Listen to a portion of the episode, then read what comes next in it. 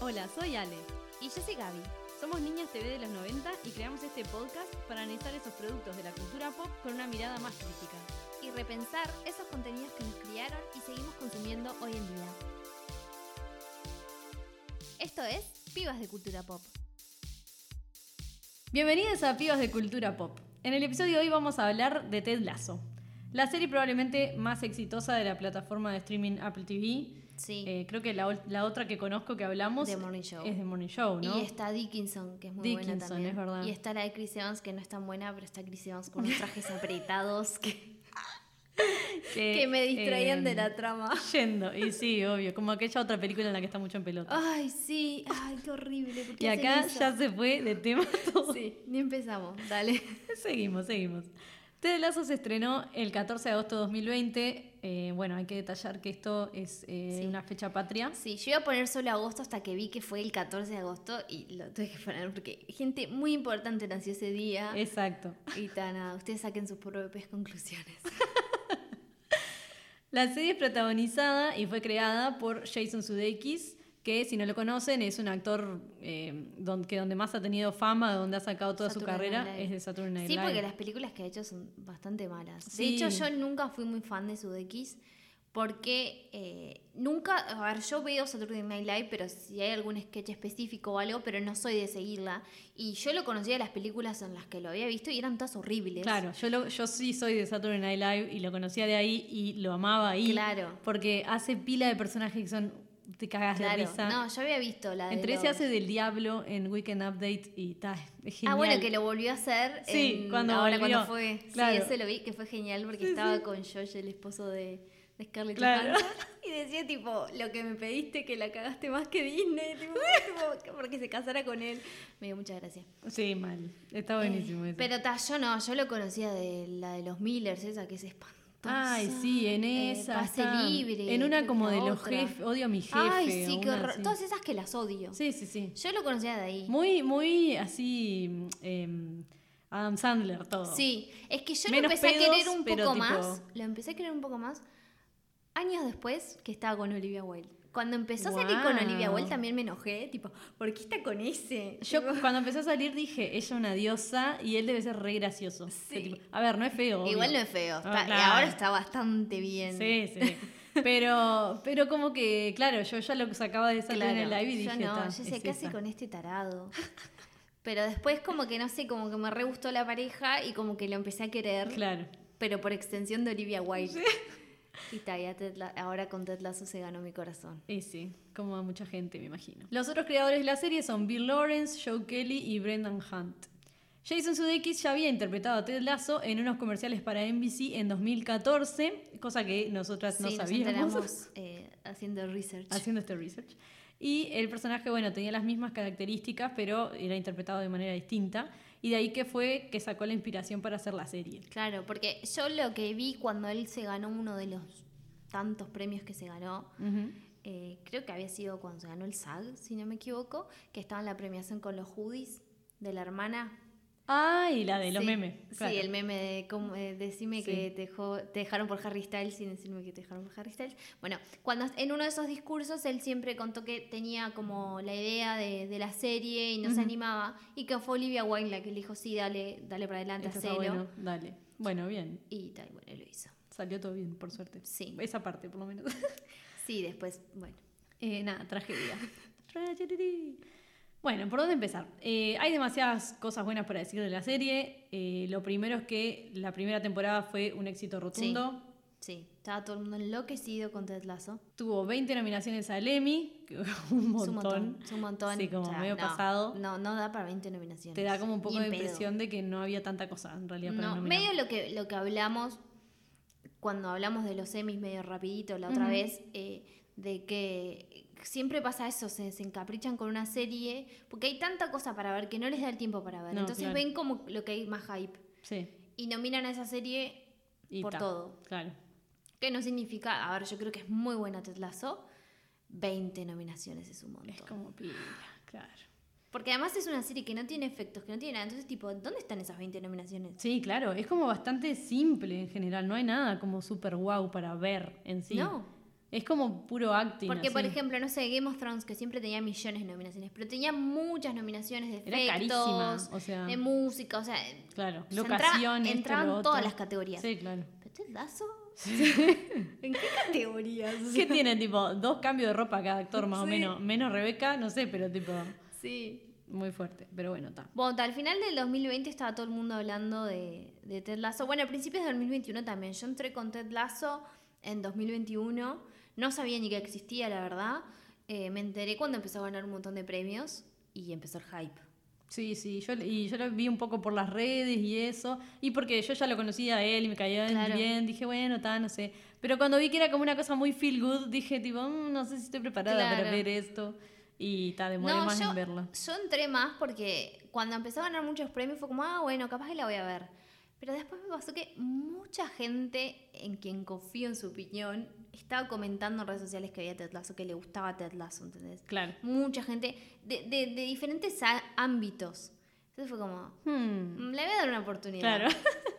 Y tal, y la verdad es que se la recomiendo a todo el mundo, sin mucho éxito. Sí, pero bueno, eh, de a poco nos va enganchando. Pero que- de a poco, de a poco le va a llegar. Lo que pasa que es- está en Apple TV. Y lo Claro. que está en Apple TV pasa siempre bajo el radar, porque pasó, pasa lo mismo con The Morning Show. Claro, ¿Cuántas personas conocemos que ven The Morning Show? Muy pocas. sí, De hecho, hicimos un capítulo para recomendarla porque no hay Sí. suficientes personas hablando de la serie. tal cual. Y, y esto pasa lo mismo, es como que la gente ni se entera porque, porque bueno, Apple TV no está en Uruguay. Sí, amigues medios no tradicionales. Sí. Recuerden que existen. Nunca dejen de ver una serie porque no está en un servicio Exacto. streaming, porque e- es muy limitado sino la oferta que tenés. El amigo Juan Carlos Torrent siempre está Exacto. ahí. Siempre está presente. Para mí, eh, el gran secreto del éxito de la serie eh, reside en el momento en el que salió. Si hubiera salido en el 2019, hubiera, na- nadie estaría hablando de Ted Lasso, nadie No, le hubiera nadie. prestado atención. Pero salió en agosto del 2020. O sea, estábamos todos del orto. Sí, mal. Diciendo, bueno, que se termine el mundo de una vez, porque si se iba a terminar, o sea. Y es una serie que, bueno, que te hace sentir bien. O sea, Sí, claro. Y que te, yo, por ejemplo, la- cuando la consumí, aunque fue en el 2021, igual seguíamos del orto, eh, Sí, claro. medio como un escape, ¿no? Sí, obvio. Es que es re como que te transporta a otro lugar y sí, tal. donde son todos... Yo siempre digo que es medio ciencia ficción, porque las cosas que pasan... Bueno, Es como un Black Mirror al revés. claro, Una cosa digo, así. no se ve eso, No, no. pero vivir en ese mundo por un rato... Claro. como- porque además Londres, ¿no? Digo, no, no lo dijimos todavía, pero Londres, Pero ya Londres, está. sí, ya está. No, y aparte, nada, la, la serie está llena de como personajes, de muchos personajes secundarios, que querés. pero que es como re amorosa, claro, Sí. te da como una cosa de cozy, así Sí. de tipo... Y son todos re felices. A ver, es obvio que no es tan así. No, O obvio sea, que no. Se entiende que eso es un mundo imaginario, Claro. que estaría bueno que fuera, pero no, no lo es. Estamos muy lejos de eso. Sí, obvio. Dudo que lo veamos nosotros, para ser sincera. Pero verlo en la serie te hace feliz. Sí, re, re. Es como que está, estás un- un- por, como por un por media hora, en realidad, Exacto, en un lugar sí. de paz. Sí. Si no la binge watcheas. O sí. Sí, La cara de, la cara de me vi la temporada 1 en una tarde. Pero como la, la temporada 2 estaba siendo estrenada en ese momento, veía un episodio por semana. Porque Ah, era muy lo que tenía. Claro, obvio. Ay, qué peligro. Incluso esto, a ver, del éxito de, de la serie fue una sorpresa para sus creadores. Yo leí una nota en donde ellos dijeron que estaban sorprendidos de que la gente hablara de que fuera televisión confortable, cuando ellos en realidad estaban hablando de un tipo que lo había dejado la mujer. Claro. y que se había ido al otro país, a otro país, Sí, sí, al otro sí, lado del mundo. O sea, ellos estaban planteando una premisa de algo y la gente lo retomó para otro lado. Claro. Por eso, por el momento en el que salió. Pero no era el objetivo de la serie. No, pa, no sé qué hubiera sido de la serie si hubiera sido estrenada No, en tiempos no, normales. es no, como que no. no la hubieran visto tanto. Es más, todo el mundo estaría puteando a Ted Lasso. ¿Sí? Ah, este Ted Lasso es un pelotudo. Ah, bueno, sí, puede ser, puede ser, ¿eh? Ahora que lo decís es como. eh, sí. Sí. Sí, salado. Fue como, eh, como algo fresco para consumir en el 2020. Claro, sí, salado. Lo bueno, igual a mí lo que más me gusta de la serie es que te muestra un montón de cosas en la temporada 1, un montón de conceptos, algunos los cuales creo que están de más, otros que "Eh, no estoy tan de acuerdo. Pero después viene la 2 y te dice, ta, pero mira que viste todo esto que te estaba mostrando, mira que no están así. Sí, sí, a mí me encantó ese... ese... Eh, porque en realidad la serie ya desde un principio fue pensada en tres temporadas. Entonces, no es algo que vienen improvisando, es algo que es- formaba parte de la idea inicial. Claro, que hicieron como así, le dieron vuelta como una Sí. tortilla y está. A mí, a mí me encantó. Vamos a hablar rápidamente de, bueno, por qué nos gusta la serie, como venimos diciendo, y por qué creemos que todo el mundo debería verla. Pero después les vamos a avisar eh, en la parte que empiecen los spoilers, aunque no vamos a spoilear tanto en sí, pero sí, bueno, porque ta, son Dar dos un temporadas. poco más de detalles, sí. Claro, podemos tipo contar un poco más, porque en sí la serie es como bastante sencilla, no Sí. tiene mucho misterio. No. Eh, pero es más como el desarrollo ese de los personajes que después se va poniendo más jugoso, Sí, basically. que tiene eh, una profundidad interesante. Claro, le dan como una vuelta ahí que decís, "Mm, sí, ya sé quién podría verla. Claro, todos los hombres. Exacto. Punto. todos los hombres, y para mí es una serie muy para Uruguay, muy para Claro, Argentina. porque fútbol. Porque es fútbol. Exacto. Es como, siento que la tendrían que pasar en los canales abiertos Sí. en el prime time. Sí. En vez de pasar Showmatch, pasame Ted Mal. Lasso. O en vez de novela turca, ponete el lazo, ¿entendés? Es Tipo, como sentar a la gente cual naranja mecánica mal. a que vean la serie. ¿Te imaginas toda traducida aparte? Onda, oh, Dios, Barba, tenemos que ir nuevamente a la cancha. Sí. O ahora que Netflix está empezando a traducir en argentino. Ay, no había visto, me Hay muero. en los subtítulos. Eh, bueno, a ver, aunque hay mucho coach usando a Ted Lasso como ejemplo, o sea, la cantidad de gente que está usando a Ted Lasso como ejemplo y lo están usando mal es tipo, no entendieron la serie. Este, ¿A esto con coach te referís como en a sí la gente que eh, del que mundo del sí, marketing o de exacto, tipo, ¿no? de coaching Sí. y de, de, de creer en tú mismo y actitud Claro, positiva y believe, ¿no? Believe Sí. que es como ese cartel que Ted les pega cuando llega al, Y no es para cantar la canción de Cher, o sea, No. I know, pero sí, no les es. pega un believe todo torcido. Me encanta que está todo torcido igual. Sí. Eh, todo torcido Muy en la cartulina de, de la clase, sí. En el vestuario, este, hay mucha gente eh, usando eso y no, hay que ser como Ted Lasso, pero en realidad la serie va mucho más que eso y Claro. plantea otras cosas y eso es lo que la hace interesante. Exacto. La serie empieza con un Ted Lasso, que es entrenador de fútbol americano universitario, que eh, se va a, a- a Inglaterra a entrenar un, un cuadro de la B de la Premier League, sin saber absolutamente nada de fútbol, el fútbol que conocemos por Sí, estos eso lados. a mí me enojó. ¿Te acuerdas que fue lo primero que te dije yo Sí. cuando te comenté la serie? Porque a mí lo que me molestó de eso es que se está subestimando también el deporte, ¿no? Obvio. Porque es como cualquiera que no sabe nada puede entrenar un equipo de Exacto. fútbol. Y fue Y yo- aparte la típica de el el yankee, yankee que, los va a salvar. Exacto. Porque no podrían tener un, un entrenador inglés que llega a la misma conclusión Sí, que Ted o sea, Eso a que- mí me remolestó. Fue Sí. como, ¿por qué no lo hicieron inglés de una? Mal. Fue como, ay, el yankee que tiene que salvar al equipo eh, eh, inglés. No sabes nada de fútbol. Eso me pareció tipo una falta de respeto para el fútbol. Y yo tampoco soy la gran defensora del Sí, fútbol, no, ¿no? pero- me pareció eso de que siempre están subestimando lo Mal. que no es algo de ellos. Sí. Y eh, es como, aparte- es el deporte más grande del mundo, eh, solo a ustedes no les gusta. Exacto. No, obviamente no vas a comprar Inglaterra con acá el tercer mundo, pero sí te genera esa cosa de que es lo mismo que pasa acá, que ay, cuando viene alguien de otro país súper guau, que, Sí. que tiene éxito en algún punto, ay, nosotros somos el menos. Claro. Entonces, genera como esa cosa Pero además, tipo... eso me pareció como re subestimando un deporte que eh, te gusta o no, pero es el que más mueve en el mundo. Mal, a ver. O sea, solo a ustedes no les gusta, a ustedes los yankees. Sí, sí, sí. ¿Entendés? A ver, la Entonces- Copa FIFA, o sea, digo, o sea, es como... Y toda la mafia que hay en el Exacto. fútbol está por, por, por Mal. lo grande que Los es. mundiales, todo, O sea, es como tipo...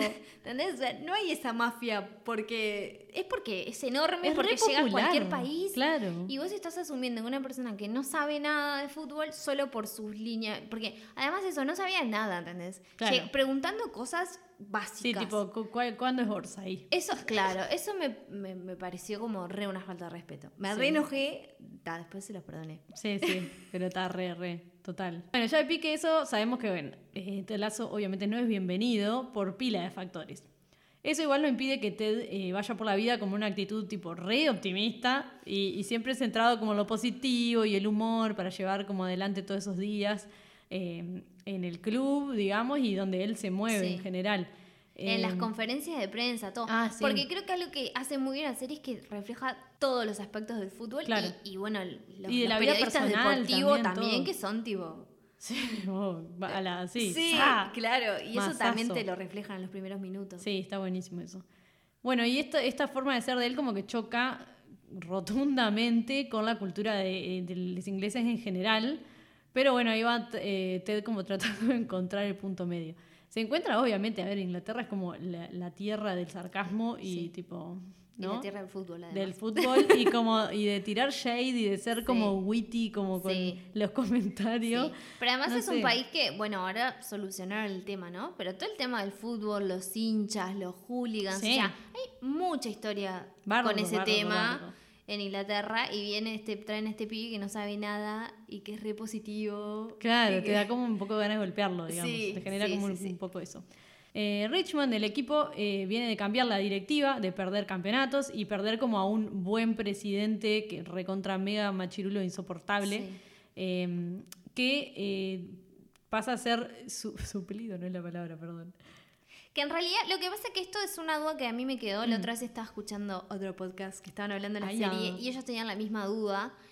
Es que en realidad el club es del padre de Rebeca. O sea, por derecho es de Rebeca. Lo que pasa es que lo manejaba. Como ella se casó con Rupert, Rupert lo no manejaba, pero claro, pero por eso se lo quedó ella. Pero si no en el Ah, divorcio nunca se, lo hubiera quedó. dado. Claro, O sea, no tiene sentido que vos en el divorcio le des lo que es tan preciado para vos. claro. Para mí se lo quedó, porque además hablan del padre de ella. Mm. Rebeca, eh, la Ay, ex. es- ah, Rebeca. Qué mujer. no, no, no, no, es mi personaje favorito. Sí, fuerte. O sea, es como que miro la serie por Rebeca. Sí, sí, sí, sí. Quiero que ya sepan que acá somos. Jane, Sí. Jane, Jane. Es, es eh, la monja de Jane monja de Game of. Thrones. Cuando, cuando se den cuenta, les va a hacer. Sí, porque yo, además- yo cuando la vi la sacaba de Sex Education. Porque Ah, es la claro, es la madre del Sí. pibe que nada. de Jackson. Jackson, nunca me acuerdo. Siempre tenemos el mismo problema. Ya hemos Sí. tenido este problema. Y voy, estoy mirando la tercera temporada. O sea, no hay forma que me acuerde el nombre. Solo voy a decir esto. Yo en la tercera temporada ya había visto Ted Lasso. Y está todo el tiempo esperando que apareciera ella. Ay, obvio, yo sigo esperando que aparezca ahí. Me quedan dos episodios, así que no aparece. Va a aparecer. Gracias. Te doy esperando. Amo. Pero dos segundos. Sí. Pero bueno, para mí fue tipo, ay, sí. Ay, al fin. Bueno, Ta, gracias. Gaby por el spoiler amado. Claro. Eh, bueno, Rebeca se queda medio con el club, Richmond, como estábamos diciendo. Eh, bueno, en principio como por descarte, pero obviamente esto genera como rispideces. Ya el club está ahí como en un lugar medio extraño. Sí, a ver, una mujer dirigiendo un club de fútbol. En ya, Inglaterra. Sí, ya partimos de creo que ninguna mujer, capaz Eh, no me- sé. nos pueden corregir, pero Sí, creo que favor, no hay si una alguien tiene mujer, fuentes y quiere aportar, nos puede el- escribir a nuestro Instagram. ni una mujer en el mundo que dirija un club de fútbol, me parece. Eh, ya no, de ahí sí. ya empezamos con la ciencia ficción, como siempre Claro, digo. esta es la parte de ciencia ficción. Eh, esto como obviamente, como estaba diciendo, una situación como a la deriva del club, ¿no? Ahí entra a trabajar Ted Lasso. Y bueno, as- así nos empiezan a presentar los personajes que están dentro y como fuera de la cancha, que son varios, como eh, Roy Kent. Is that, is that, is every fucking word. Roy Kent. que es el capitán del equipo de fútbol.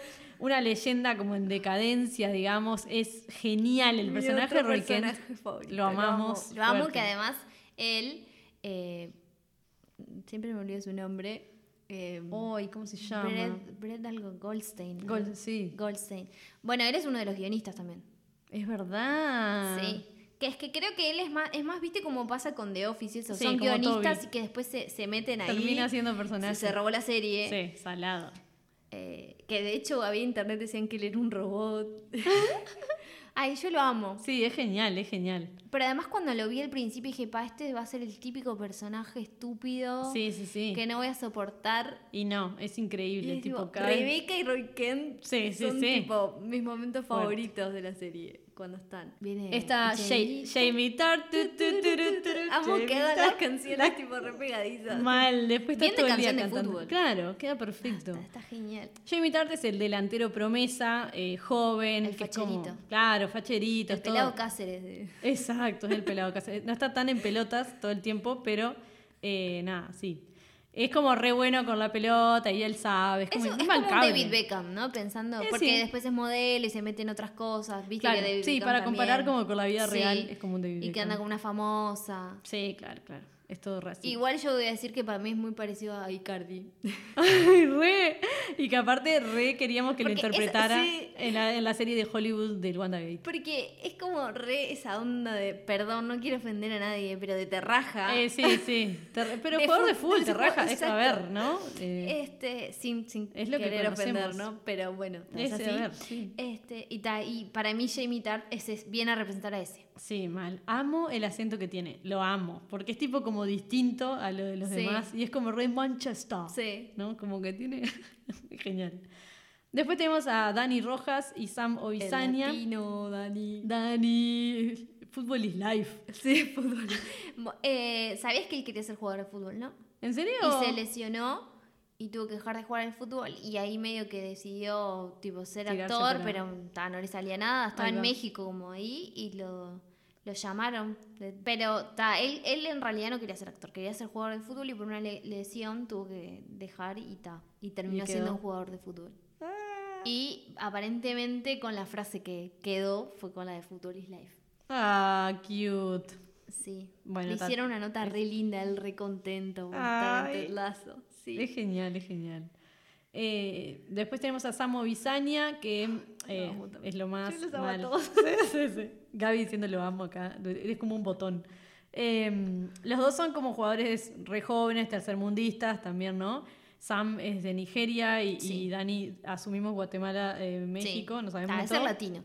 Claro, latino. Porque, claro, como todo equipo de fútbol tiene, tiene personajes, o sea, de, de- todos lados. exacto. Claro, después viene un holandés Ah, que, sí. sí, que nunca entiende nada y siempre Sí, hace y chistes el, re raros. el, eh, hay uno que es danés, creo, o algo, que, que tipo, que es como re... sí, El que- holandés, ese ah, es el holandés, holandés. sí, ah, pensé que era rubio. danés. Que era tipo, sí, que onda, pa, Dios, amigo. Pobre, pero él intenta. Sí, he tries. Después tenemos a Nathan, que es el che pibe de los vestuarios, que lo tratan re mal, pero bueno, quiere llegar a más y tiene toda la interna y el apoyo de Ted y se va como desarrollando como personaje en la serie también. Eh, y también representa una minoría porque Sí. también, eh, o sea, no es parte de, una familia inglesa no, en sí. No, eh, no, no especifica nunca dónde es su familia, pero, pero como bueno, el son origen, inmigrantes. pero sí, sí, seguro. Rebeca, que ya nombramos, eh, la señora diosa, y eh, Kili como la novia de Jamie en la primera temporada, que es modelo Sí. como medio de cualquier cosa. De lo que venga. Eh, sí, posta, como que hace publicidades de lo que le pongan adelante, una Sí. cosa así. Eh, es re amorosa, es toda como re alegre, es como re bubbly. Eh, conoce todo del club y a poco se va como metiendo en la parte de marketing del club y qué sé yo, y, y ta. Es como termina siendo tipo supuesto, basically. Eh, después tenemos a Coach Beard o El Barba como el entrenador número 2 de TED. Sí, que, que viaja con Ted. Exacto, que también viene de Estados Unidos con su. O sea, los dos trabajan juntos. Sí, claro, son como el, el equipo. Y Ted Lasso como este personaje principal que no se parece mucho como a lo que estamos acostumbrados dentro de No. las ficciones de deporte ni el No. deporte en general. No porque ya de por sí la serie no es una serie tradicional de deportes. No, ni ahí, o sea. Nada que ver. O sea, no. va por Tampoco otro he visto lado. tantas series de deportes, No, pero yo sí tampoco, pila de pero películas. si ves las películas, digo, Claro. no va por ahí. No, ni ahí, ni ahí, ni- no se parece como nada a eso. Ted entra al, al club y a, y a otro país, básicamente, con esta actitud feliz que va chocando como con todo. Y va demostrando que aunque no sepa del todo las reglas del fútbol, sí sabe cómo manejar un equipo. Tiene Claro. como espíritu más bien de Sí. líder, ¿no?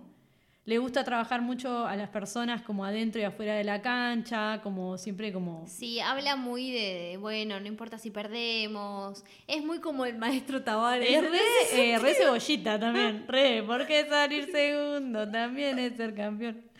Pero es re tipo, el camino es la recompensa. Ted Lasso está, está, eh, inspirado en el maestro Tavares. Espero que no termine igual. No, pero está, sí. Eh, pero bueno, por esto mismo de que él se centra eh, como en la gente y en que todo el mundo sea buena gente en todos los ámbitos, como que eso te va a llevar a ser, o sea, ser mejor persona Sí. te hace mejor profesional, Sí. una cosa así, ¿no? Personalmente a mí, o sea, como ya lo había comentado, me chocó como al principio porque es como, mm, onda, un hombre blanco heterosis que quiere tener relaciones sanas y quiere como hacerte compartir, que todo el mundo comparta lo que siente y hablar con otros hombres en un cuadro de fútbol. Es, es como la parte de ciencia ficción que decís Sí, vos, ¿no? claro. Es como, wow. ¿qué Sí, está a ver, yo, en yo en todo el tiempo cuando lo veía sabía como que, a ver, yo sé que esto es una ficción. Claro, no hay como... Sí, y pero tampoco, yo la, cuando la veo tampoco la veo como algo que claramente está dando mensajes, pero no como esas cosas que te quieren aleccionar. Más como un, che, mirá qué copado que es Claro. si cambiamos un poco el chip. Yo lo, yo lo percibí así claro, por lo menos. lo ¿no? viste tipo así. Sí, a mí me pasó porque me pasa en la vida real que cuando alguien es como o demasiado alegre, demasiado así que es como que mm, como que se me prende la señal de onda, ¿qué onda esta persona? O sea, no sé, me falta Sí, a ver, en le algún falta un factor de maldad. En algún momento de- algo te tiene que enojar, te- te Claro. tiene que molestar, no sé. Es no como- todo el mundo te puede caer bien, no, le puedes caer bien a todo el mundo. No. Exacto, es como el mundo no es así. No. eh, me falta otra cosa, tipo, y esa acidez del humor, del sarcasmo. Pero lo que pasa es que a mí me pasó que ponele. A mí me gustaba la serie, pero no por Ted Lasso en sí, ¿entendés? Claro. Sino por todo lo demás. Sí, Porque sí. en realidad Ted Lasso sí, la verdad es como, pa, qué pesado, amigo. Claro. Digo, a ver. es un montón. Y mucha gente se lo dice, como, che, capaz que sos Bájale un poquito. demasiado positivo. Claro, claro. O sea, pero sí me gustaba lo, lo que generaba y, y lo que deja implícito de, de- de todo lo Y demás. es genial porque él también es reconsciente de que, de Sí, que, de que cómo es él y cómo choca con todo sí. también. Eso a mí también me pasó, como como al principio capaz fue medio eso, pero después ya fue como, bueno, está, pero él sabe de dónde está jugando. Sabe dónde está jugando. Y tampoco es una persona que te está diciendo, tipo, vos tenés que ser como yo. Es tipo, yo soy así. Claro. This is what you get. claro, onda, ya está. aceptalo o no. Claro. Eh, Creo que va, no sé, como. Sí. Yo lo percibí más así. Más como una cosa de, de- de tratar de eso, de, de- Sí. hacerse todo el, el- el soy lo que ves, no sé Claro. cómo se dice. Pero va pasando la serie y de a poco esto nos van contando como que la vida de Ted no es tan perfecta como parece y va como aportando para humanizar el personaje, por esto Claro, mismo de que, sí. de que en realidad es como, está, no puedes ir por la vida tan así. No, es, a ver, es lo que. Es un mecanismo de defensa para lidiar con las cosas que le pasan. Sí, exacto.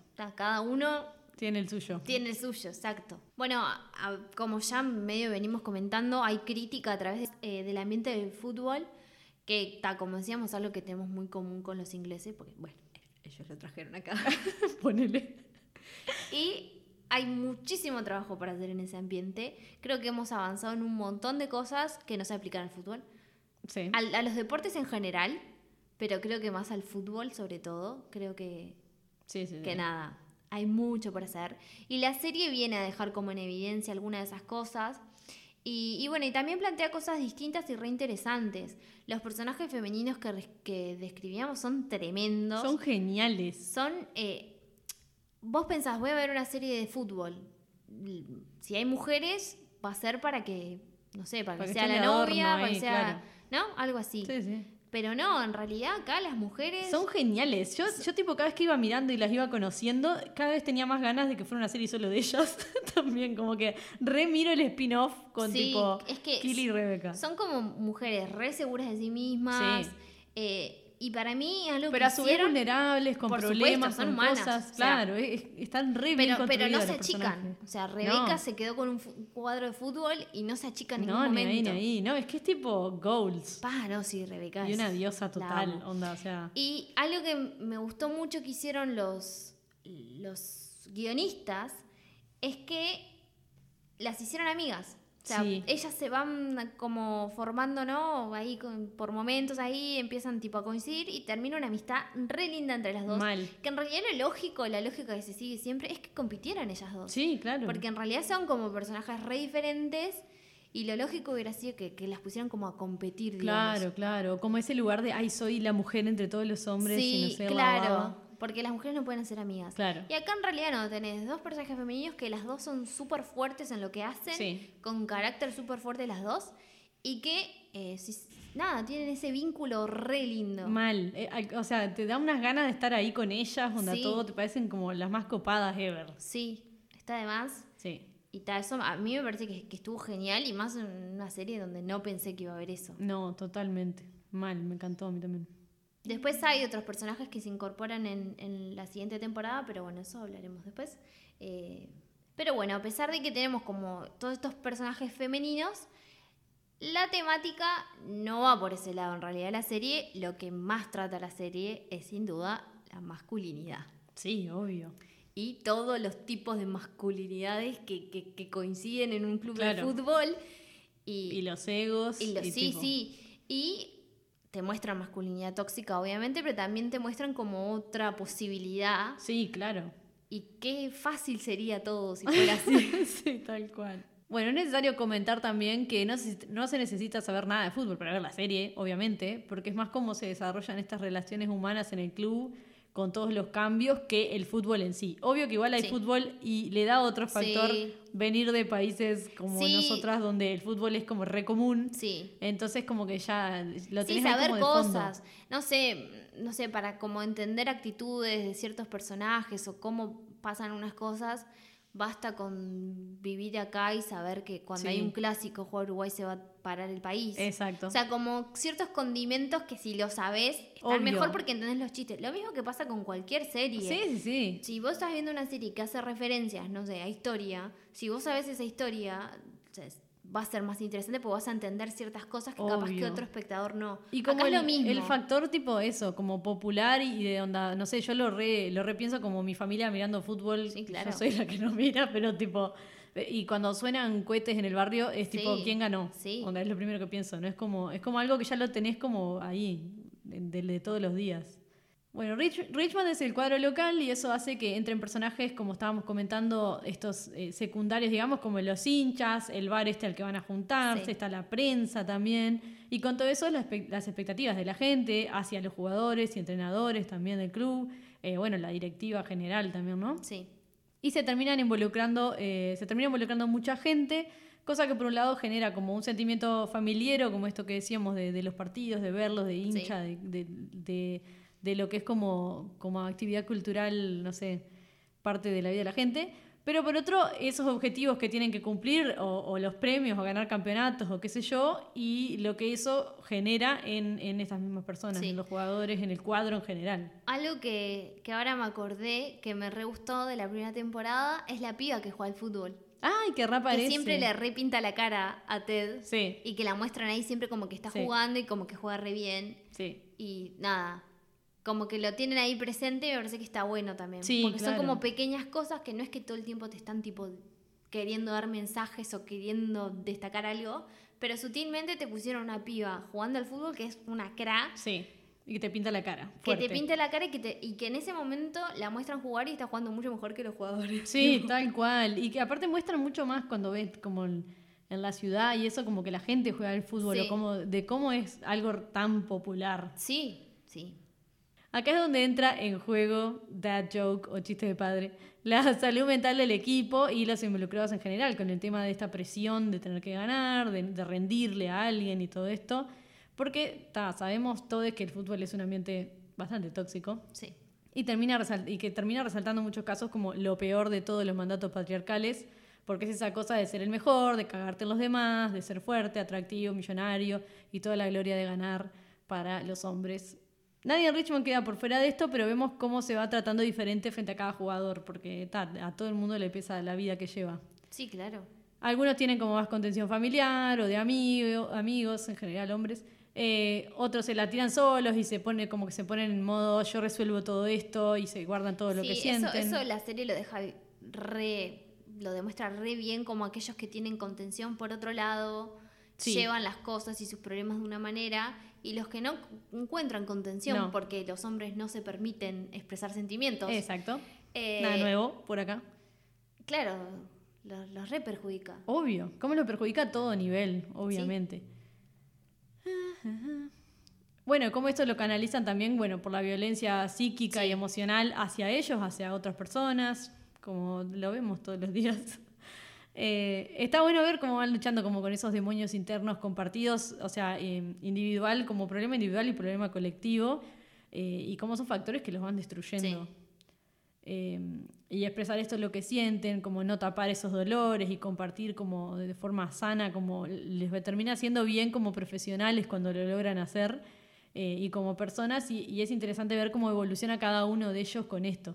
Son pocos en realidad, o sea, no es... eh, No, obvio que no te muestran los 11, los 22. Exacto, hay, son pocos como los personajes que, Sí, que vas que viendo con esto, claro. Los que mencionamos. Sí, sí, sí, Pero cada uno viene a representar como algo diferente. exacto. Eh, bueno, si no la vieron, como estábamos diciendo, vean Ted Lasso, que hace bien. Y si ya la vieron, ahora venimos con la parte de los spoilers. Volvemos a aclarar, los spoilers son como eh, medios básicos o no sé, pero no, no es como para eh, matar ningún plot twist no, ni nada no super porque tampoco es una serie que tiene uff. Tremendos plot twists. Porque, claro, es como medio sencilla en realidad. Eh, pero para, por las dudas, para que sepan, acá empiezan los spoilers. Bueno, la temporada 1 se hace mucho hincapié en esto que decíamos, en las buenas acciones, en ser mejores versiones de sí mismos, en el famoso cartel de Believe, eh, ser positivos y que de esta manera como que las cosas se te van a ir dando, ¿no? Un concepto bastante peligroso porque si bien es una actitud frente a la vida que le puede servir a muchos, también puede ser un arma para otros. Básicamente, no basta con vibrar alto, como dice Ivana Nadal. O sea, no. ¿De qué vivís? Yo vivo del aire, Sí. yo vivo de respirar. Porque si yo sos vivo de las feliz plantas. y si crees, no te vas a agarrar COVID. Dale, boluda. Bueno, Dios. eh, yo cuando vi la serie, la verdad, no lo sentí eh, así como un mensaje ni peligroso, ni que fuera como esa positividad tóxica, pero bueno, porque yo en realidad no lo vi así, era como comentaba eso de escaparme por 30 minutos de la realidad y, y ya está. Pero esa positividad de TED puede llegar a ser tóxica para otras personas, por esto que decíamos, de que si vos tenés problemas eh, de salud mental, por ejemplo, no te va a bastar con que intentes ser positivo, necesitas ayuda. No, claro. Entonces es siempre cuando ves estas cosas, entender lo que, bueno, como siempre hablamos acá, ¿no? Entender lo que uno consume Sí, claro. y bueno, el mensaje que, que quiere dar. Porque en la segunda temporada como que viene a cambiar todo eso y a demostrarte que no es tan así, porque Sí. Ted Lasso necesita ayuda. Su Claro. salud mental está muy mal, tiene ataques de pánico, la verdad, Sí, muchos no. problemas de ansiedad. Pero claro, capaz que no sé, ves solo la temporada 1 y te haces otra imagen. Claro, claro. no, es como medio Es como recontra la, la superficie, la temporada Sí, 1 a nivel historia. Sí. Y hay, bueno, hay que tener cuidado, eso también hay que aclararlo. Este, porque sí, estar todo el tiempo con esa persona que te dice que hay que ser positivo, positivo, que en realidad Bueno, él está tratando, Una, una piña. o él sea, está tratando de ocultar obvio, se lo está diciendo a sí mismo, claro. ¿no? Está tipo Exacto. proyectando. Pero eh. bueno, la mujer le di- por eso lo dejó. Exacto. porque no lo same, aguantaba. Same, amiga. O sea, no, la verdad no te banco todo el día así. Hubo mucha gente como que se sintió decepcionada por esta segunda temporada porque fue diferente, ¿no? Como que Sí, es un cambia- poquito cambia más un montón. oscura. Este, pero para mi entender, eso es lo que, lo que hace mejor, lo que eleva a la serie. Sí, es mucho más rica la segunda temporada. Porque plantea muchas cosas, Sí. mucho más profundidad de, de personajes. Este, y bueno, uno de, de esos nuevos personajes es la, la doctora Sharon Filston, que es una, sí, es una psicóloga que se especializa en deportes. ¡Pum! Explosión de cerebro. Chan, chan. Que un detalle no menor es que esta temporada se estrenó una semana después, creo, de que habían terminado los Juegos Olímpicos.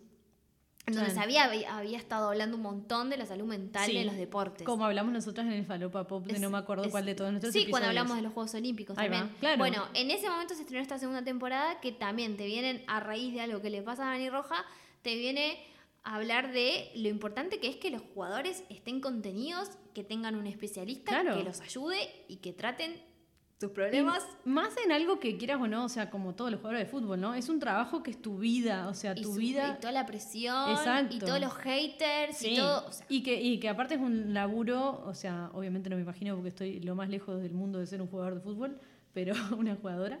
Pero nada, de, de- de estar en un coso de eso mismo, la presión que decís vos, la, la- una carrera recorta en general, o sea, después qué hacen con su vida, ¿entendés? sí, sí, Es bueno, un- que también lo muestran eso, con- ¿no? sí, Con- claro. Con Roy. Con Roy. Roy Kent. ¿Por qué? Eh, lo muestran con él, claro. Que él ya- Claro. Ya, estaba por jubilarse, digamos. Claro, y es una crisis, Digo, porque... y es una crisis, es como, ¿qué hacía? Claro, Y, y nada, está buenísimo este personaje sí, es genial. que viene a Que aparte también eso. lo construyen a ella dentro de que, de que uno de sus problemas es como la vulnerabilidad, ¿no? sí. Claro. Y, claro, Ted queda en jaque cuando ve una psicóloga porque, claro, porque él no quiere ¿Para enfrentar qué? sus miedos. Claro, ¿para qué precisamos una Claro, psicóloga? O él sea, según, que- solo con ser positivo van a salir adelante. Y no, no, Ted, neces- necesitan y vos necesitas Sí, ayuda. un El que montón. más necesita Claro. es. Y Nada, está, está buenísimo todo Está eso que hacen porque además lo ves Toda con la varios. dinámica de, de- de él y ella es, son- Sí. es como que es genial porque es re coherente con el personaje de Ted. Sí, O sea, no salen de que, de que, bueno, Ted, obvio que iba a reaccionar así Ted. sí, como que con sale todo. corriendo. Claro. Cuando no puede, cuando no puede enfrentarlo con eso de, de- de darle galletitas O o de- ser sí. positivo, eh, sale corriendo. Se va, Literal, claro. sale corriendo. Y después vuelve porque él dice que nunca se rinde con las cosas. Sí. Que tiene sentido también con cómo es él, pero a la vez es como, bueno, pero él, él es consciente de que le cuesta horrible. Y todo lo que le costó Sí, sí, hablar sí. y decir qué era lo que le pasaba. Sí, y- sí, sí, sí. Bueno, creo- creemos ambas que sin Sí. dudas el personaje más interesante con respecto a esto en la segunda temporada, de más la que salud nada, mental y, de- y la ayuda y, Y el todo soporte. es Nate. Sí. Nate es una de las primeras personas que recibe atención por parte de Ted, lo empieza a reconocer, a darle el lugar que se merece, y de manera, eh, y de esta manera el equipo como que también empieza a darle ese lugar a Nate, porque nada, él era Sí, como le esto de el bullying que ya dijimos, era Sí, che pibe. era no sé qué, pero bueno, no, pasa a estar como dentro de los coaches, coach, tipo, claro. y es el sueño que tiene, tipo, Sí, además es re inteligente, Es o sea, re crack. todo el tiempo sugiere Es tipo tácticas, tipo- le presta, los conoce, Los aparte conoce. mucho más que Ted. Sí, es Porque- que por, para eso lo, lo usa Ted, digamos, o sea, porque sabe que el chiquilín está ahí hace años y sabe cómo juega cada uno y cuáles son las fortalezas y las debilidades, o sea, es como una base de datos, Nate. Sí. Una cosa así. Vemos a Nate mucho más feliz cuando empieza... Sí, está reconocido por Ted, que Claro. Ted lo incluye en el equipo, él está recontento. Sí, es como el trabajo que quería, sí, claro. Pero bueno, esa felicidad no le va durando mucho porque el problema de Nate es mucho más profundo y no se resuelve simplemente con que alguien te diga que Sí. creas en vos y que alguien Sí. cree en vos por algo. O sí, sea, claro. Claro, porque, bueno, de base, problemas de autoestima, Sí, zarpado. problemas con su padre, problemas eso, ¿no? De falta de, de apoyo. Sí, Y, y nada, y entra en una rosca porque también, Claro. tipo, buscando la aprobación de todo el mundo en internet. O sea, entra. Nada, Sí, tiene sí. unos mambos. Tiene como, como problemas medios de adolescente por resolver, sí, porque es medio eso. Pero están sin resolver. Pero sin resolver, claro, que en un adulto grande siguen siendo problemas. O peores, porque. y que son más difíciles Sí, de claro. arreglar también, no sé. Claro, es re complicado porque además no se está dando cuenta de que tiene. Porque teníamos No. a un Ted que no lo quería enfrentar, pero sabía que los tenía. Sí, claro. No le costaba poder abrirse, Sí, pero claro. él sabía que estaban ahí. Pero Nate directamente no. Él No, y se la juega solo todo y el y tiempo. quiere que lo reconozcan y que lo reconozcan y quiere todo. y para sí todo mismo, y empieza a hacer lo que él odia también, porque es como que él eh, Ay, sí, empieza a tener una actitud horrible. Sí, Ay, sí. es- no, es un estúpido. Mal, Se o sea, estúpido. es un forro, o sea, con todas las letras. sí. Y ta, te da ganas de golpearlo un montón. Sí. Pero ta, sí, se o, nota que. o sea, no lo estamos justificando ni No, pedo. no. O sea, a mí ya me cae muy mal. Sí, a mí Pero a también. lo que vamos es. Esto es lo que te pasa. demuestra- claro. Cuando alguien eh, no tiene la contención que precisa Sí. y que eso, decirle eh, que sos, sos bueno y todo va a Sí. salir bien, no funciona con todo el Claro. mundo. Hay gente que precisa más cosas Sí. u otras cosas. Y creo que para mí eso es re interesante Nate, aunque lo odias todo el tiempo, está re bien eso que, que, que demostraron. Claro, de que no es la fórmula Como, mágica. Miren lo que pasa. Exacto. Mal, re. Ta- eh, a mí, por ejemplo, para mí hubieron algunas escenas que quizás o ciertos arcos que por momentos me aburrieron un poco, estuvieron como muy largos de más. Este, yo capaz que los hubiera eh, simplificado un poco, pero a mí me re gustó también la segunda temporada. Me gustó mucho todo el tema que se trata con Sam, todo el tema de los sponsors con Nigeria, eso Ah, me encantó.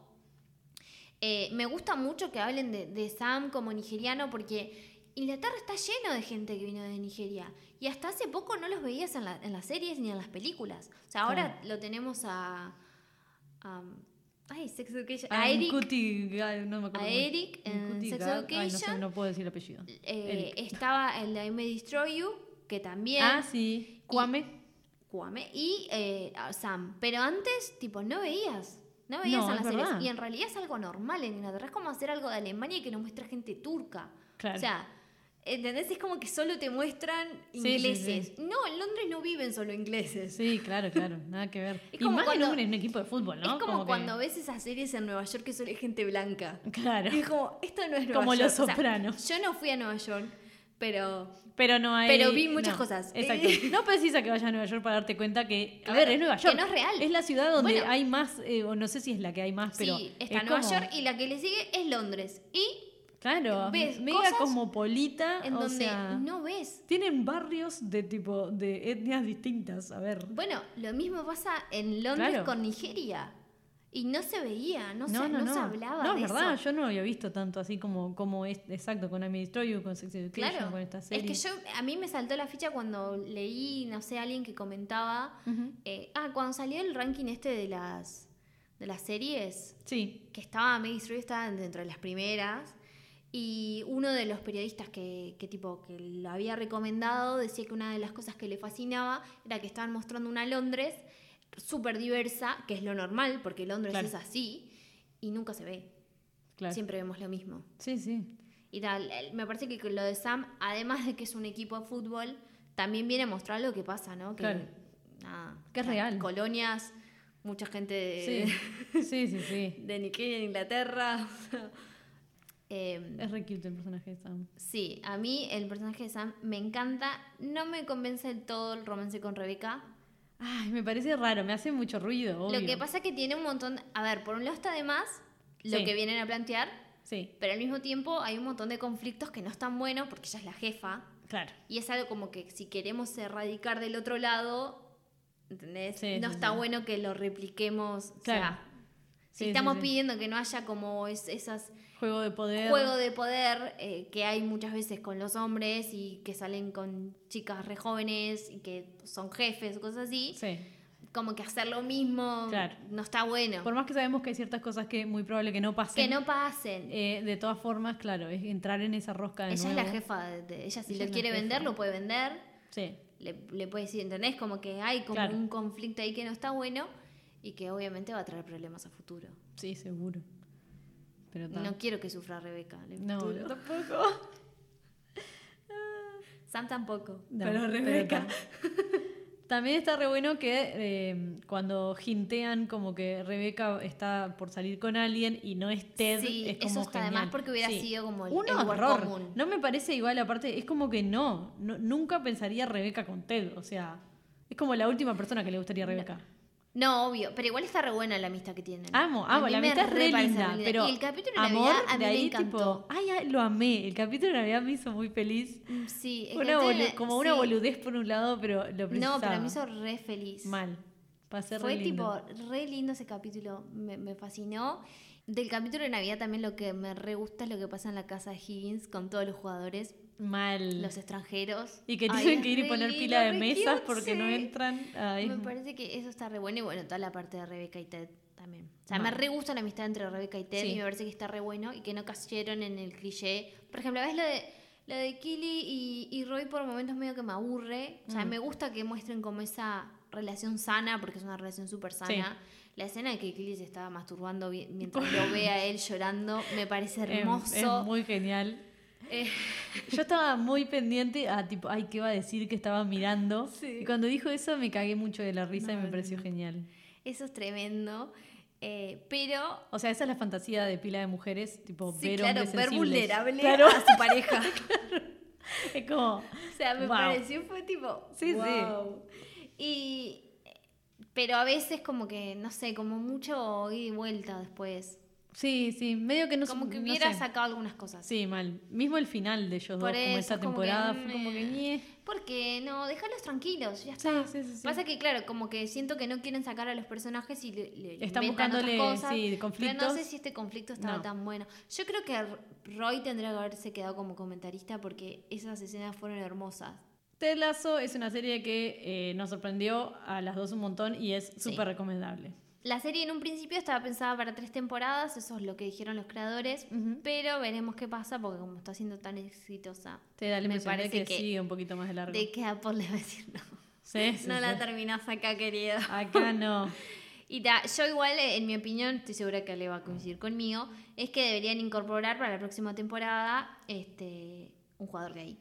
Y sí. Contar ¿no? una- el arco de un jugador gay, que es lo que le- me parece que es lo que le falta a la serie, y además aprovechar que se viene el Mundial de Qatar y bueno, Y toda la polémica la que está que causando trae, ¿no? eso ahora, Porque- ¿no? Exacto, Claro. creo que la De serie tipo, debería aprovechar Sí, claro. esa instancia para eh, Poner sale- ese tema en la mesa, Eso, digamos, ¿no? sí, me sale el término en, en- en inglés tipo address. Sí, Eh, claro. No sé cómo. Nombrar. Sí, para poner el tema en la mesa. Claro, ¿está? sí. Y, y bueno, y, y que se hable un poco, porque es- eso es como silencio, ¿no? Porque, Obvio. O sea, se Y viene el sabemos, mundial y absolutamente nadie está hablando del tema. Nadie No, con obvio. poder, me refiero. No, no Y nosotros. que aparte hace, hace no mucho salió un jugador de Sí. Australia, era decir que es gay Sí. abiertamente y creo que tipo, dijeron, no sé si dijeron que es el primero que es dijo que es no gay. hay, por eso, O creo sea, que Ted Lasso tiene ¿Qué que ir por ahí. joda? Hay, ¿Cuántos equipos de fútbol hay en el mundo? Mentira Sí. que hay un No, pibe gay. obvio O que sea, sabemos todas Por que eso no, pero... creo que ya tiene la atención de mucha gente en el mundo, la Sí, serie. claro, ya nos tenés ahora. enganchados. Bueno, Es el hablemos. momento. Es el Claro. momento. Porque además es la serie que se, se puede dar el lujo de hacerla Exacto. porque viene planteando un montón de cosas que están buenas. Sí, es lo sí, que sí, le falta. Sí, tal Yo cual. quiero creer que lo van a hacer. Espero. Y, Porque, a- y si lo escucharon en algún lado, fue en este podcast, ¿está? Claro. El año que viene hablamos. Bueno, que algo que hizo Dudekis que, nada, a mí me gustó un montón. En la van premier de la segunda temporada, recién había terminado el, el- los Juegos Olímpicos. No, recién había terminado la Eurocopa. Y eh, fue todo el problema de que mm, Inglaterra perdió contra Italia y todos los hinchas culparon a tres Sí. y todo eso. Y fue toda todo una el cosa tema del muy- racismo. sí, todo. Entonces Sudeikis tipo en la Premier fue con la, un buzo con el nombre de los tres jugadores. Sí, es verdad, me tipo acuerdo. como bancándolos. Entonces yo creo que los escritores capaz que se la Van pueden como, jugar. es que sí, van todo como para ese lado. Sí. O sea, re puede ser algo y que sea como un conflicto de un jugador en la- toda la temporada, igual, no sé, puede ser cualquier cosa. Sí. Pero re que se la tienen que. Para, y ahora tengo que dar otro dato antes de cerrar, porque Ay. me acordé y no lo mencioné. Es que Sudeikis está saliendo con la, la que hace de, de la novia, digamos, entre comillas, de Rupert. La novia de Rupert. Rupert es el, la que el tiene el con la que tiene el hijo, digamos, Rupert. Sí, Ay, es mira. una modelo inglesa y había rumores que estaba con Sudeikis tipo a principios de año. Ahí va. Y después quedó como en nada y el otro día salió una foto de ellos en la playa. Ay, mira vos. Y sí, ni lerdo ni perezoso, Así Jason. que sí, ya, ya encontró consuelo. Ya está, ya está, sí, sí. Sanando ese corazón roto. Sanando el corazón, sí, que lo dejaron. fue, fue, parece que, que eh, fue tipo su vida, ¿entendés? O sea, mm, se fue para Londres y lo dejan y todo. Claro. Pero eh, la primera temporada cuando salió todavía estaban juntos. Claro. Fue después. O sea que tipo, el, el Ted divorciado posta es el de la segunda. Claro. Ahí sí ya estaban full separados porque Claro. ya ahí sí Ya estaba el Harry ahí. Ahí murió el amor. Vean el lazo, eh, nos va a hacer bien a todos. Sí. Sí, sé. es- es Los una tres serie hombres que nos escuchan, por favor, miren, eh, mírenla. Sí, sí. Hombres is a must. Sí. Y en realidad es esa serie que cuando estás en medio del orto, yo se la recomiendo a todo el mundo. Sí, me parece genial. O sea, es como. No sabes qué mirar. mimo. No sé, claro, míratela. Son 30 minutos los episodios, o sea, basta. Es muy fácil de ver. Y amorosa.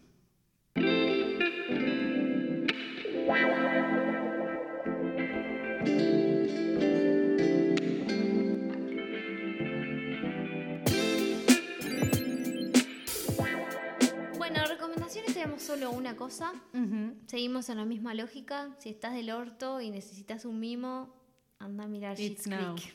Eh, Exacto. Que medio un fenómeno muy similar al de Ted Lasso porque es una serie que tiene seis temporadas, empezó en el 2015, pero la locura más grande fue en el 2020. claro.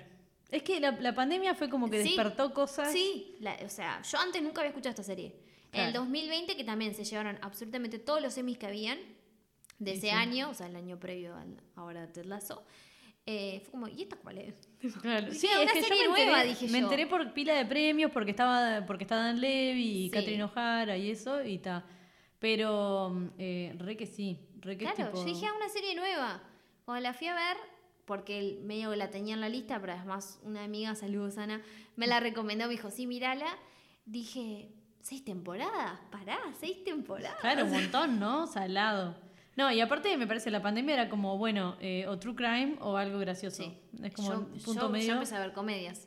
y sí. Bueno, esta, esta serie eh, entra, entra como en esa categoría de Comfy TV Show, que es como nada, esos eh, programas que te hacen sentir bien, digamos. Claro.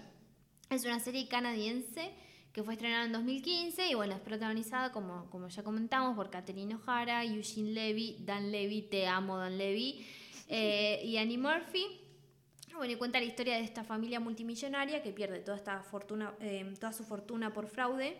Muy Arrested Development. Sí, en ese sentido sí. Y lo único que les queda es Schitt's Creek, que es un pueblucho en medio de la nada que habían comprado como una joda. Eso es real lo que haría Roman Roy. Eh, yo iba a decir que re Roy era muy, muy, muy. Enseguida pensé en Succession. Sí, muy, muy. Roman Roy sí, aparte. sí, es- sí, re Roman.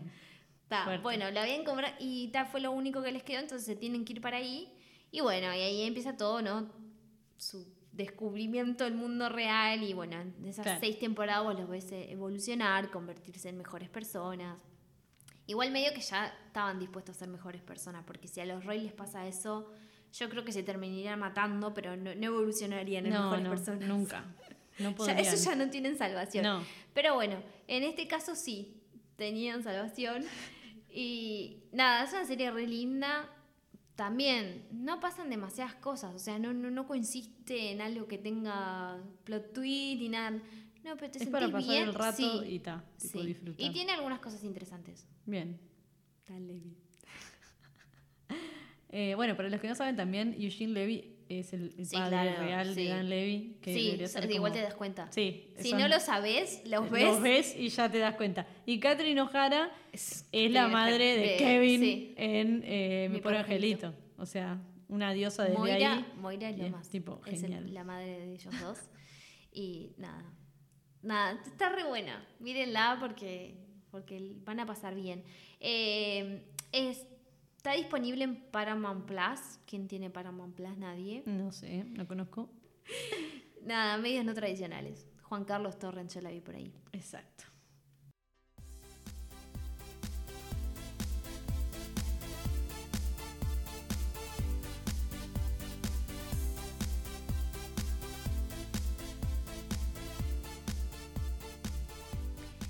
Bueno, tenemos un Falopa Pop especial porque en realidad no vamos a hablar de chisme, como No. hablamos siempre. Está medio seco el asunto de chisme también. Sí, eh, la verdad. El mundo en general. La farándula nos está decepcionando en todos lados, ¿eh? Sí, sí, Acá, sí. en la zona Internacional, internacional, todo, ¿no? todo. Poca cosa. No pasa mucho.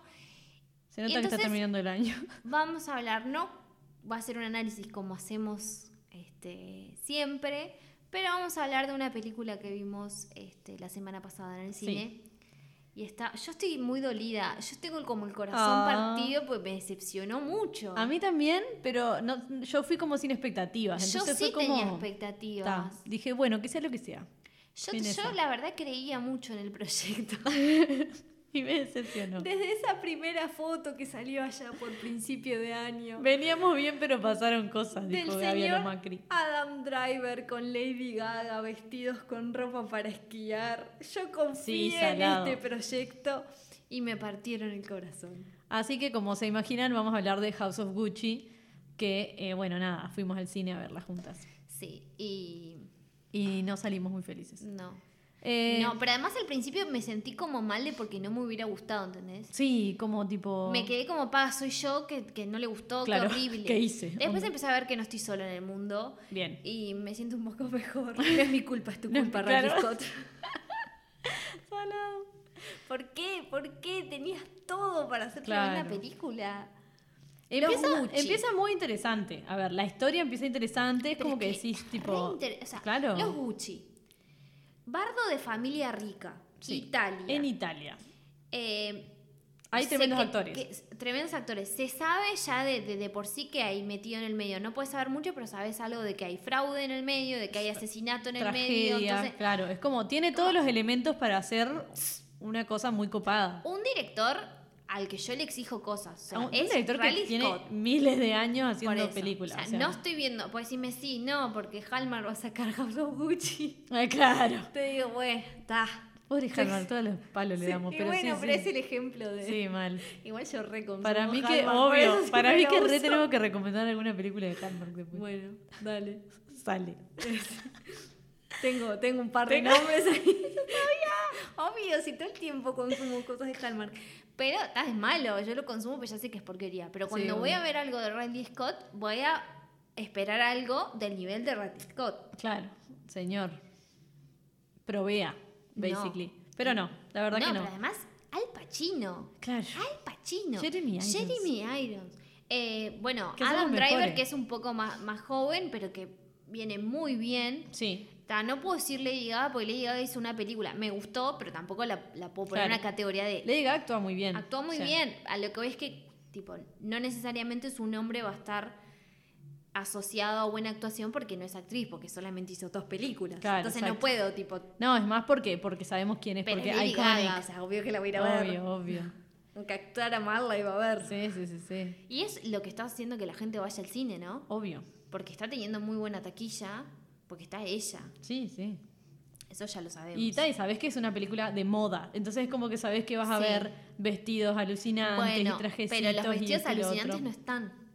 No, no hay tanta. Bueno, o sea, tengo, porque yo después entré con toda la manija Sí, de la claro. decepción y me puse a investigar en, obviamente, fuentes muy confiables que es TikTok. Exacto. me estaba esperando M de mujer o alguna cosa así, pero bueno, está. Me, me quedó feliz que era TikTok igual. Por lo menos son influencers que se dedican a eso. Si Bien. saben o no, no sé, pero digo, Claro. está. Bien. Eh, el vestuario, Sí. muy flojito. Sí, Vas bastante. a hacer una flojo. película de Gucci. Gucci. Sí, sí, sí. Está. Eh, el vestuario Puede y debe mejorar. usaron muy pocas cosas de Gucci, a pesar de que Gucci les permitió tener acceso a todo el vestuario que está en el museo. Ay, claro. Y usaron creo que dos looks de Gucci. What? Después usaron el que creó la, la diseñadora de vestuario y metió mucho vestuario Gaga. Ahí va. Una decepción. No, el- Sí, el- no. creo que lo más icónico es esa foto que nos dieron al principio de año. Vos veías esa foto de ellos dos con la ropa de esquí Sí, y decías, no, esto, es, esto es un fuerte, despelote. claro. Y esa escena está buena además. Sí, sí, sí. Está. Después tiene un par de escenas más. Eh, no casten más a Jared Leto, se los ruego. Ay, por favor, Jared Leto, no, no, ¿En no. dónde hay que Me filmar? explotaban los ojos y las orejas, no podía verlo más. ¿En dónde hay que A ver, firmar ya lo para odio no a Jared tener- Leto hace tiempo Sí, igual, yo como que también. me tiene podrida, Sí, yo es estoy insoportable. Jared Leto. Pero encima es tipo, es como un actor recontra berreta, creyéndose que hace un papel Sí. para Oscar, Sí. haciendo un acento espantoso en italiano, pero re trucho, como de... cringe. Ay, no, no, es no. como, que, ay, por favor, no, que no, era tipo, las escenas de él era, por favor, que Aparte, pa- termine. para ponerle todas las prótesis, para que tenga toda una cara, es tipo, para eso contrató a otra persona, loco. No, no, no. Pero no. además, Re ta, que él se prostituyó para estar en esa película. Capaz que eh, este comentario va a ser medio polémico. Yo no sé nada de actuación ni nada de eso. Yo acá opino como alguien que consume un montón y tal. Y que tienen podcast. Pero estas personas que no, que. De hecho, ¿sabes con quién me empezó a suceder también? Mm. Eh, Perdón lo que voy a decir. Yo la amo, pero Sarah Paulson la amo. Me parece Sí. tremenda actriz. Pero últimamente también está cayendo mucho en eso de hago personajes en donde parezco otra persona todo el tiempo. Y es como, Ay, la he visto tampoco en una otras vez- cosas ahora. una vez está bien, Claro. Es como Christian Bale. Como Sí. todo el tiempo Ah, tenés que tener como esas transformaciones. Todo el tiempo tenés. Claro, No, claro. actúa. Claro, loco. sea- sí, sí. Es que es esta mierda del method acting. Eso, ¿no? eso, ahí quería llegar. Como Tom Cruise, tipo, y todo. O sea, está Tom Como Cruise. Jeremy Strong, que es lo que se está debatiendo ahora por Succession. ¿Ah, que sí? Jeremy Strong se mete en el personaje y Brian Cox le dijo. No, no te metas en el personaje porque te va a hacer mal, porque él es Kendall. Claro. Él es como. Él, estamos hablando de Succession. Sí. Él es Kendall y, y en este artículo que sacó de New Yorker, eh, Brian Cox le dijo. No. Así no se actúa. Porque es eso, Actúa. no, actúa. Claro. No, no se lo dijo, pero, No, pero- pero actúa. Sí, o sea, yo siempre lo pensé así. Onda, vos hacés que sos otra persona, Sí. no sufrís lo que sufre esa persona. Claro. No tenés que meterte tipo en un cubo de hielo para hacer que sos un mamut. Parece que Jeremy Strong está Se todo pone el un día. Es es Kendall. O sea, Ay, qué desde que él empieza. Claro.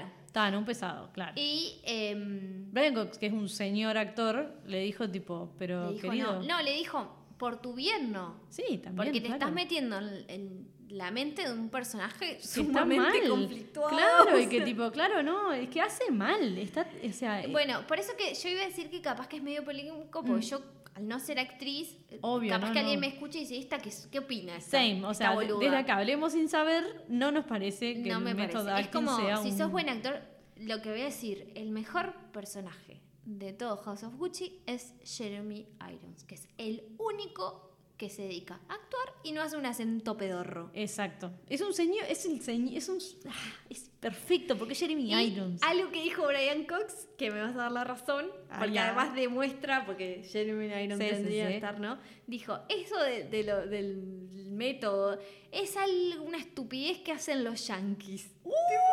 Burn y tiró la bomba ahí. Amo, re, es que es de teatro. O sea, el. Y el- Jeremy Irons puso me gusta. No, mentira, esto Se- no. No, pero, re sí. que pasó, re que nuestra mente pasó.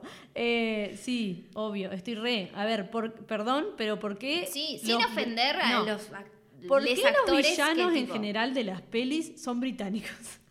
¿No? Perdón. Pero es porque tienen mucho más en general, mucho más eh, teatro, Sí, teatro. Y como teatro clásico. Y entonces saben y pasan como por todas la- las, Sí. las, las mí que emociones. Hay meto- como otra Gaga cosa. dice que estuvo nueve meses. A ver, yo Gaga te amo, o sea, sos un montón Sí, sí. para, para la cultura pop. O sea, Exacto. Gracias este- por todo lo que nos das. Este podcast te banca. Re. O sea, de hecho, una de las principales razones por las que estuvimos el día del estreno fue por vos, Gaga. Sí, claro. Pero no me vengas con estupideces. No, no. ¿Está?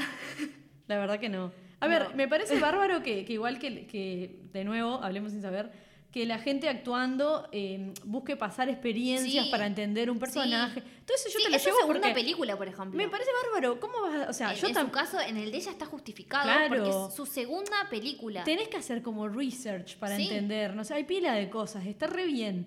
Pero por otro, estás actuando. Es la gracia. Es tipo... Por algo sos buen actor. Si que- no, no lo serías. Es que, eh, bueno, eh, del lado de Brian me parece como de inexperiente, ¿entendés? Como Bueno, el otro como a ese, día- a ese nivel de, de, de tóxico. Me de encanta eso. porque no, no sabíamos qué tema íbamos a tener en Falopa Pop y Pero estamos acá estamos prendidos a fuego. Acá el Falopa Bob lo tenemos en la sangre y sale así como está. Pero el otro día estaba viendo, el, te lo resumo, la biografía así nomás que hizo de Leonardo DiCaprio. Y Jorgito, Jorgito el amigo, ¿eh? Sí, sí, sí. contaba que eh, Leonardo DiCaprio, después de años de actuar, contrató un profesor de actuación Sí, para poder aprender un coach tipo. hacer, sí, hacer que- lo que se hace bien y lo que se hace mal. Estamos hablando de un pibe que ya estaba con su carrera Sí, sí. bastante consolidada. Después Y de dijo- Titanic fue o Sí, por ahí, claro. o sea. Y dijo, bueno, pero yo acá necesito mejorar para Claro. lograr hacer lo que quiero, ¿no? Sí, que es lo que es, porque independientemente de la novia, la edad que tengan, Sí. Leonardo O DiCaprio lo es, quieras o no, es el tipo sabe. tremendo actor. Yo no lo banco mucho, pero hay, hay pila de cosas. O sea, amo Catch Me If You Can. Amo esa película. también, es una de mis favoritas. O sea, mal. Sí, O sea, sí. No, es muy buen actor. Y tuvo la, la- la humildad, por así decirlo, para poder ganar Oscar, pero bueno, no importa, decir, vos necesito ayuda. claro, y está perfecto. Me parece como lo mejor que puedes hacer como demuestra que- profesional claro. es for- seguir formándote. Es como la vida misma, ¿no? O sea, no sé. Exacto.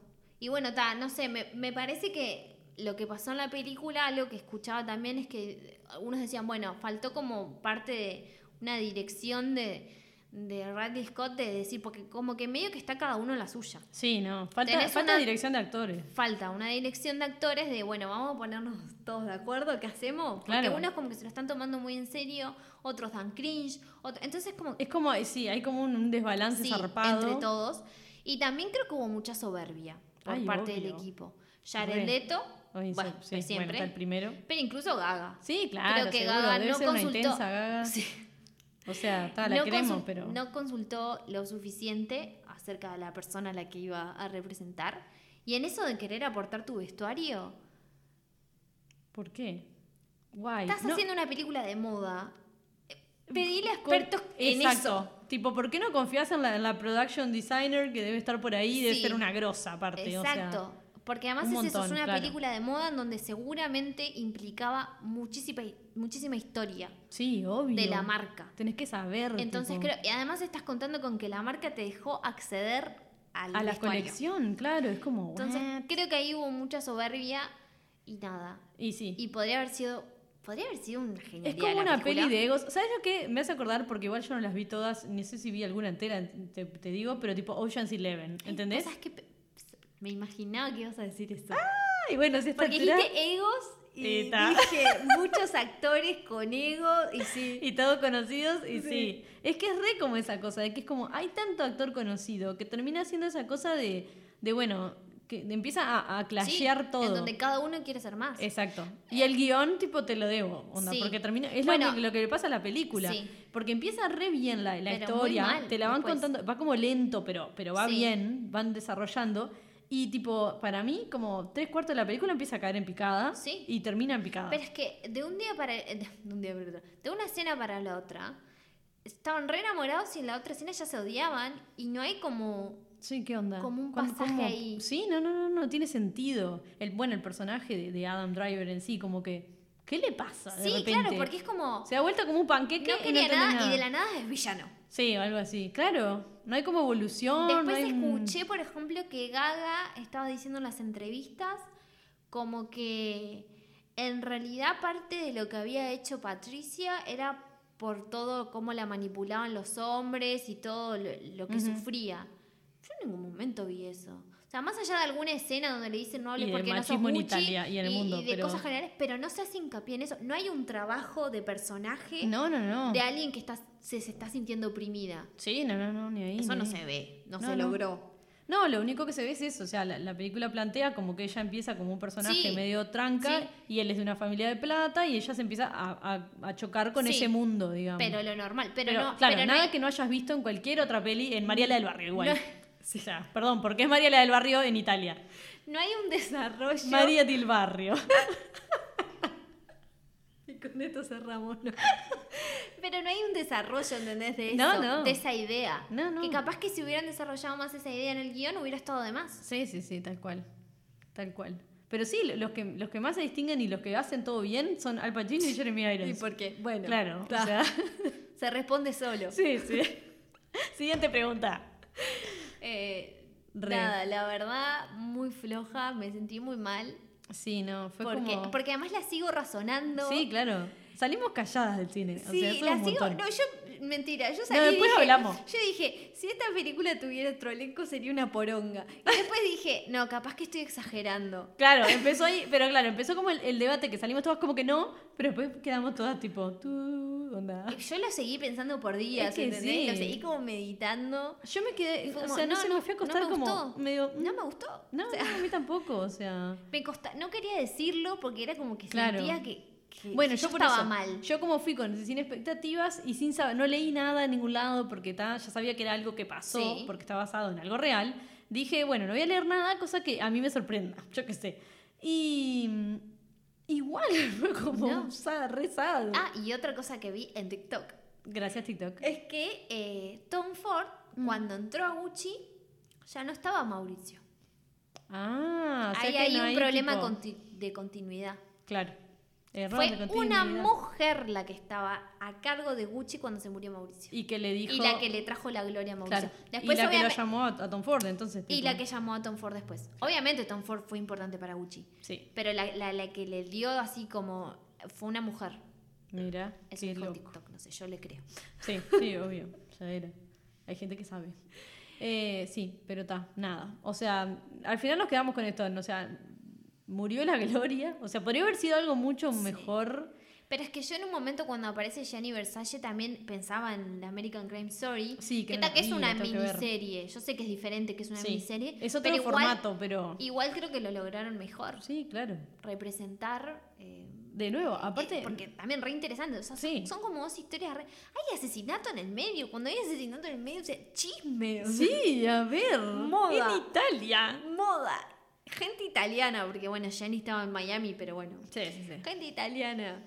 Eh, asesinato. Familia peleándose por el poder. Mal. Una casa tipo, o sea, famosísima y international, o sea, Y que además justito ahora también está como muy de moda. sí, Porque también. hubo una época donde Gucci estuvo como media que no se escuchaba mucho. Pero ahora Gucci está Pero en su ahora, mejor eh, momento. Obvio. Sponsor de Harry. Harry, ¿Qué? o sea, Harry, Harry, sí. Billie Eilish. Miley Cyrus. Sí, sí, pensando el O sea, primero él, ponele, pero después tipo, sí, ¿a quién no? tipo- Tipo, Liso, no sé. sí, a todas. Aqua- Aquafina. Aquafina. Bueno, eh, nada, si quieren ir a ver House of Gucci, bienvenidos. Claro, me parece bien que lo vean como una experiencia. Es una peli, o sea, Sí, entretenida. tampoco es que la pasas mal. No, obvio, es Pero- entretenida, eh, es, visualmente es muy bella, obvio, Italia, eh, moda, todo está esto. Italia está bien. Exacto, hay, hay muy buenos actores en general, pero bueno, está, tiene unos Pero problemas. no es lo que, lo que uno espera de Tuvo un mucha director, expectativa de también. un director de renombre, con un Exacto. elenco de renombre, una historia que está de más. No es lo que esperas. No, la verdad que podría haber sido mejor, puede más, mejorar. más una película que se eh, plantea como candidata para la, la temporada de premios, ¿no? Claro, Entonces vos está decís, no, esto es una estafa. premios, Gaga ya ganó un premio. No, no, no. No, esto hubo un- hay un crítico que yo sigo Ajá. en Twitter que puso, yo le hice una, una reseña positiva a House of Gucci, o sea, no disfruté la película, pero House of Gucci no se merece ningún premio. No, ni ahí. Y, y decía, eh, es mucho mejor el último duelo, que yo todavía no la vi, la Ay, tenemos tenemos, que verla, la tenemos sí. pendiente, y, y la gente le comentaba, viste, en, el tweet, como que eh, Jodie Comer está mu- mil veces superior a Lady Gaga. Jodie. Y, sí, y nadie habla de ella. Sí, tengo que Y, terminar de probable- ver Killing Eve sí, también. yo también. y probablemente no, no la nominen. Claro. Y, ta, y Gaga tiene no chances. Claro, sí, se, se- se perfila como... pero como no, fuerte, ni ahí. pero no se O lo sea, merece. Nada. No sé, no sé cuántas estrellas falopa pop pueda tener esta película, pero no sé si llega a tres de cinco. No. No, no. Uno y medio, dos. Estoy, estoy todavía con el corazón muy roto. Tú Capaz- dice Gaby. Capaz que más adelante digo, bueno, no estuvo tan mal. Eh, pero sí, no, es, está floja, está floja. Sí. Es sí, eso. sí, sí.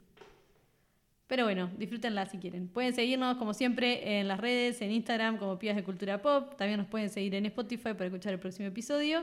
Y bueno, vayan haciendo el cierre del año porque ya estamos sí, sí, ahí. estamos cerca, se viene la bajada, quiero que lo sepan. Se viene el próximo, se viene un próximo episodio eh, Y se viene el que estallido. estamos esperando. Sí. Eh, suena, suenan pianos. Sí. Pianos, vestidos. Sí, estamos ahí. Besis.